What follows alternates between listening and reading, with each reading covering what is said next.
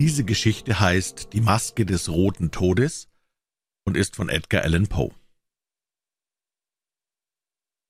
Der rote Tod hatte schon lange Zeit das Land verwüstet. Noch nie war eine Seuche so verhängnisvoll oder so entsetzlich gewesen. Blut war ihre Essenz und ihr Siegel, rotes und schreckliches Blut. Die Krankheit begann mit scharfen Schmerzen und plötzlichem Schwindel, dann folgte eine Blutung aus allen Poren und schließlich der Tod. Die roten Flecken auf dem Körper und besonders auf dem Gesicht des Opfers waren das Pestbanner, das die Befallenen von jeder Hilfe und sogar vom Mitgefühl ihrer Mitmenschen ausschloss.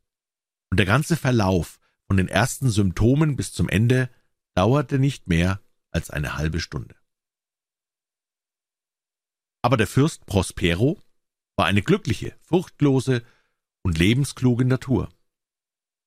Als seine Gebiete schon halb entvölkert waren, lud er tausend gesunde und lustige Edelleute und Hofdamen ein und zog mit ihnen nach der tiefen Abgeschlossenheit eines seiner burgartigen Herrensitze. Es war dies ein riesiges und prächtiges Gebäude, das der Fürst ganz nach seinem eigenen, etwas seltsamen, aber großartigen Geschmack eingerichtet, errichtet hatte. Ringsherum lief eine feste und hohe Mauer mit eisernen Toren. Als die Hofgesellschaft eingezogen war, brachte man Schmelzöfen und schwere Hämmer und schweißte die Riegel zu. Auf diese Weise wollte man sowohl das plötzliche Eindringen Verzweifelter wie das Hinausdrängen Übermütiger verhindern. Das Schloss war reichlich mit Vorräten versehen, und die Hofgesellschaft brauchte so vorbereitet keine Ansteckung zu fürchten, mochte draußen die Welt für sich selber sorgen, Inzwischen war es töricht, sich trübe Gedanken zu machen. Der Fürst hatte für alle Mittel zerstreuender Vergnügungen gesorgt. Es gab Spaßmacher und Bänkelsänger, es gab Tänzer und Musiker, es gab Schönheit und Wein. All dieses und völlige Sicherheit herrschten im Schloss. Draußen aber herrschte der rote Tod. Eines Tages, gegen Ende des fünften oder sechsten Monats seiner Abschließung, während im Lande die Pest noch auf heftigste wütete lud Fürst Prospero seine tausend Freunde zu einem Maskenball von unerhörtem Glanz ein. Ein wundervolles Bild bot diese Maskerade, aber am seltsamsten wirkten doch die Räume, in denen sie abgehalten wurde. Es waren ihrer sieben. Eine Zimmerflucht von kaiserlicher Pracht. In vielen Palästen formen solche Saalreihen eine lange, gerade Linie, und die Schiebetüren gleiten rechts und links fast bis an die Wände zurück, so dass man ungehindert durch die ganze Länge hindurchblicken kann. Hier aber war alles anders, wie man es auch bei der Vorliebe des Herzogs für das Ungewöhnliche erwarten konnte. Die Räume standen so unregelmäßig gegeneinander, dass man auf einmal kaum mehr als einen überblicken konnte. Alle zwanzig oder dreißig Meter kam eine scharfe Ecke und damit ein ganz neuer Effekt. Aus jedem Zimmer sah man rechts und links an der Wand durch ein hohes und schmales gotisches Fenster auf einen engen Korridor, der den Biegungen der Zimmerflucht folgte. Diese Fenster waren von buntem Glas, und ihre Farben passten sich der Ausstattung der zugehörigen Zimmer an. Das am weitesten nach Osten gelegene Zimmer war zum Beispiel in Blau gehalten, und in lebhaftem Blau schimmerten die Fenster. Das zweite Zimmer hatte purpurne Vorhänge und Tapeten, und hier waren die Scheiben purpurfarben. Das dritte glänzte ganz in Grün, ebenso die Fenster. Das vierte war in Orange ausgestattet und beleuchtet, das fünfte in Weiß, das sechste in Violett. Der siebente Raum war vollständig in schwarzem Samt ausgeschlagen, der die Decke verhüllte und in schweren Falten von den Wänden auf einen ebenfalls schwarzen Samtteppich herabhing. Dieses Zimmer war das einzige, in dem die Farbe der Fenster nicht mit der Ausstattung übereinstimmte. Die Scheiben glühten hier in einem tiefen, blutroten Scharlach. Nun befand sich in keinem der sieben Zimmer inmitten der Überfülle goldener Ornamente, die alle Winkel schmückten und von den Decken herabhingen, irgendeine Lampe oder ein Kandelaber. Nirgendwo gab es Lampen oder Kerzenlicht, aber in den Korridoren zur Seite der Zimmer stand hinter jedem Fenster ein schwerer Dreifuß mit loderndem Holzkohlenfeuer, das seinen Glanz durch das gefärbte Glas sandte und so die Zimmer blendend erleuchtete. Die buntesten und fantastischsten Effekte wurden auf diese Weise hervorgebracht. Aber in dem nach Westen gelegenen schwarzen Saal wirkte das aus den blutroten Scheiben auf die dunklen Vorhänge strömende Licht einfach gespenstig. Die Gesichtszüge der Eintretenden erhielten einen so unheimlichen Ausdruck, dass nur wenige aus der Gesellschaft die Kühnheit besaßen, ihren Fuß über diese Schwelle zu setzen. In diesem Gemach befand sich auch an der westlichen Wand eine riesengroße Standuhr aus Ebenholz. Ihr Pendel schwang mit dumpfem, schwerem und gleichförmigem Klang hin und her, und wenn der Minutenzeiger seinen Kreis vollendet hatte und die Stunde schlug, dann kam aus dem metallenen Räderwerk der Uhr ein Klang, so klar und laut und tief, so wundervoll musikalisch und doch von so seltsamem Ausdruck, dass jedes Mal die Musiker des Orchesters mitten in ihrem Spiel einen Augenblick innehielten und gezwungen waren, diesem Ton zu lauschen. Natürlich machten auch die Tänzer eine kurze Pause, und die ganze fröhliche Gesellschaft geriet in Verwirrung. Man bemerkte, dass während der Glockenschläge selbst die ausgelassensten erbleichten und dass die Älteren und Ruhigeren sich mit der Hand über die Stirn fuhren, als seien sie von einem Traum befangen.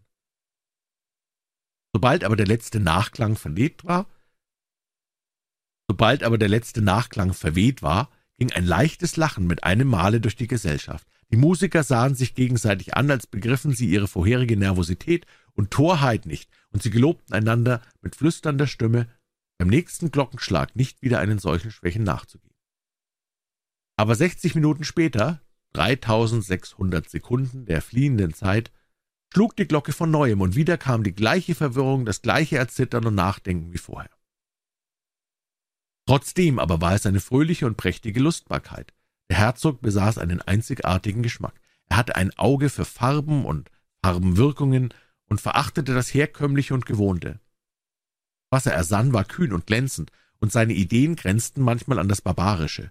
Man hätte ihn mitunter sogar für wahnsinnig halten können. Nicht aber sein Gefolge wusste, dass er es nicht war. Man musste schon in unmittelbaren Verkehr mit ihm treten, um sicher zu sein, dass er geistig normal war.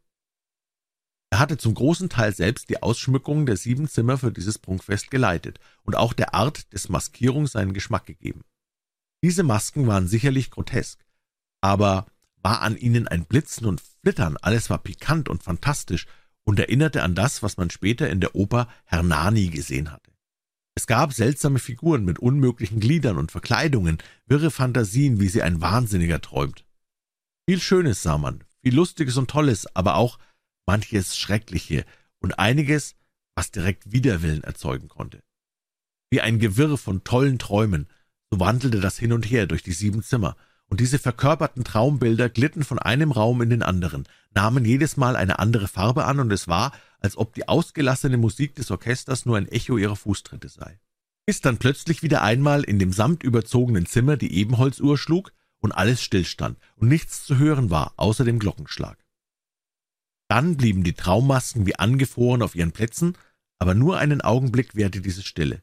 Der Nachklang der Uhr erstarb hinweg, und ein leichtes, halb unterdrücktes Lachen folgte ihm nach. Und wieder schwoll die Musik, die Träume wurden lebendig und glitten so lustig wie je von einem Zimmer zum anderen und durch die bunten Scheiben immer wieder mit anderem Licht überflutet zu werden. Aber in das Zimmer, das von den sieben am meisten westwärts lag, wagte sich allmählich keine Maske mehr hinein, denn das schwarze Dunkel dort schien langsam zu schwinden, und ein immer roteres Licht strömte durch die bunt gefärbten Scheiben. Die Schwärze des schwarzen Teppichs verblich, und wer es wagte, seinen Fuß darauf zu setzen, dem drang aus der Ebenholzglocke ein dumpfes Gedröhne ans Ohr, das viel schauerlicher war als alles, was die Ohren der in anderen Zimmern herumtollenden erreichte. Diese anderen Räume waren dicht von einem wogenden Menschenschwarm erfüllt, und ein heißes, fieberisches Leben herrschte hier. Immer toller wirbelte das festliche Treiben, bis schließlich auf der Uhr die Mitternacht zu schlagen begann, und wie es vorher geschehen war, hielt die Musik mit Spielen an, die Tänzer standen bewegungslos da, und eine unbehagliche Erstarrung breitete sich über alle Dinge. Aber da diesmal zwölf Glockenschläge tönten, so geschah es vielleicht durch das Mehr an Zeit, dass jetzt ernsthaftere Gedanken in die Herzen auch der lustigsten eindrangen, und ehe der leise Nachklang des letzten Schlages in tiefes Schweigen versunken war, bemerkten einige in der Menge die Anwesenheit einer maskierten Figur, die bisher keinem Menschen aufgefallen war. Als sich das Gerücht von dieser neuen Erscheinung im Flüstertone verbreitet hatte, erhob sich in der ganzen Gesellschaft ein Tuscheln und Murmeln, das Missbilligung und Erstaunen ausdrückte und zu Worten der Angst, des Entsetzens und Abscheus anschwoll. Unter den vielen fantastischen Verkleidungen hätte natürlich eine Erscheinung von mehr gewöhnlicher Art nicht eine solche Erregung hervorrufen können. Die Maskenfreiheit war tatsächlich fast unbegrenzt. Aber diese Gestalt hatte sich weit über alle Grenzen, die des Fürsten Toleranz gezogen hatte, hinweggesetzt. Doch es gibt Stellen selbst in den Herzen der Gleichgültigsten, die sich nicht ohne Schmerzen berühren lassen, und auch die ganz Verdorbenen, denen Leben und Sterben nie Spott sind, haben Dinge, über die sie keinen Spott hören wollen. In der ganzen Gesellschaft schien nur ein einziges Gefühl über das Witzlose und Ungeschickliche im Kostüm des Unbekannten zu herrschen. Die Figur war schlank und sehr groß und vom Kopf bis zum Fuß in Leichentücher gehüllt. Die Maske, die das Gesicht verbarg, glich so genau den starren Zügen eines Toten, dass man auch beim schärfsten Hinsehen nicht die Täuschung erkennen konnte. Und doch hätten die tollen Festteilnehmer dies alles, wenn auch nicht gebilligt, so doch ertragen. Aber der Maskenträger war so weit gegangen, dass er das Bild des roten Todes darstellte. Die Leichentücher waren mit Blut bespritzt und die breite Stirn zeigte wie das ganze Gesicht die entsetzlichen Scharlachflecke. Langsam und feierlich, wie um die Rolle möglichst natürlich zu gestalten, schritt die geisterhafte Erscheinung zwischen den Tänzern auf und ab. Nun aber fielen die Augen des Fürsten Prospero darauf, und wenn er im ersten Augenblick, sei es vor Schreck oder vor Abscheu, stark zusammengezuckt war, so stieg ihm im nächsten der helle Zorn in die Stirn. »Wer wagt es?« fragte er grimmig in der Nähe befindliche Höflinge, »uns mit diesem lästerlichen Spott zu beschimpfen? Ergreift ihn und reißt ihm die Maske vom Gesicht, damit wir wissen, wen wir morgen früh an den Festungszinnen aufzuhängen haben.« Fürst Prospero stand in dem östlichen oder blauen Zimmer, als er diese Worte ausstieß. Er war ein starker und stolzer Mann, seine Stimme klang laut und klar durch alle sieben Räume, während er die Musik mit einer Handbewegung zum Schweigen gebracht hatte. Inmitten einer Gruppe von bleichen Höflingen stand der Fürst in dem blauen Zimmer. Auf seine Worte hin machten auch einige von ihnen eine leichte Bewegung, um sich auf den Eindringling zu stürzen, der in diesem Augenblick gar nicht weit entfernt war und nun mit ruhigem, festem Schritt dem Sprecher noch näher trat aber infolge eines namenlosen Grauens, das die wahnsinnige Anmaßung des Maskierten der ganzen Gesellschaft eingeflößt hatte, fand nicht einer den Mut, die Hand auszustrecken und ihn zu ergreifen, so dass er unbelästigt in kaum einem Meter Entfernung an dem Prinzen vorbeischritt. Und während die ganze Gesellschaft wie auf einen Impuls aus den Mitten der Zimmer nach den Wänden zurückwich, machte er mit dem gleichen feierlichen und abgemessenen Schritt, der ihn vom ersten Augenblick an ausgezeichnet hatte, seinen Weg durch das blaue Zimmer nach dem Purpurnen, durch das Purpurne nach dem Grünen, durch das Grüne nach dem Orangefarbenen und durch dieses dann nach dem Weißen. So dass er schließlich bis zum violetten Zimmer kam, ehe eine entschiedene Bewegung gemacht wurde, um ihn festzuhalten. Jetzt aber stürzte Fürst Prospero wahnsinnig vor Wut und Scham über seine eigene vorübergehende Feigheit durch alle sechs Zimmer, während die anderen von einer tödlichen Angst befallen waren, so dass ihm keiner zu folgen wagte. Er hielt seinen gezückten Dolch in der Hand und hatte sich in wuchtiger Schnelligkeit bis auf drei oder vier Fuß der zurückweichenden Gestalt genähert, die inzwischen am Ende des schwarzen Zimmers angelangt war und sich plötzlich nach ihrem Verfolger umwandte. Man hörte einen scharfen Schrei, und der Dolch fiel blitzend auf den samtenen Teppich, auf den gleich darauf auch Fürst Prospero tot zu Boden sank. Nun aber ergriff der wilde Mut der Verzweiflung eine Schar von Festteilnehmern. Gemeinsam stürzten sie in das schwarze Gemach aber als sie die Maske ergriffen, die mit ihrer hohen Gestalt steif und bewegungslos im Schatten der Ebenholzglocke stand, da erstarrten sie in unaussprechbarem Grauen, denn hinter den Leichengewändern und der Totenmaske, nach denen sie so schnell und gewaltsam gegriffen hatten, fanden sie ein absolutes, leeres Nichts. Und nun erkannten sie die Gegenwart des roten Todes. Wie der Dieb in der Nacht war er gekommen, und einer nach dem anderen sanken die Genossen des Maskenfestes in den blutbetauten Hallen nieder und starben verzweifelt, wo sie zu Boden gefallen waren. Mit dem Erlöschen des letzten Lebens blieb auch die Ebenholzuhr stehen, die Flammen auf den drei Füßen erloschen, und Dunkel, Verfall und der rote Tod herrschten über allem.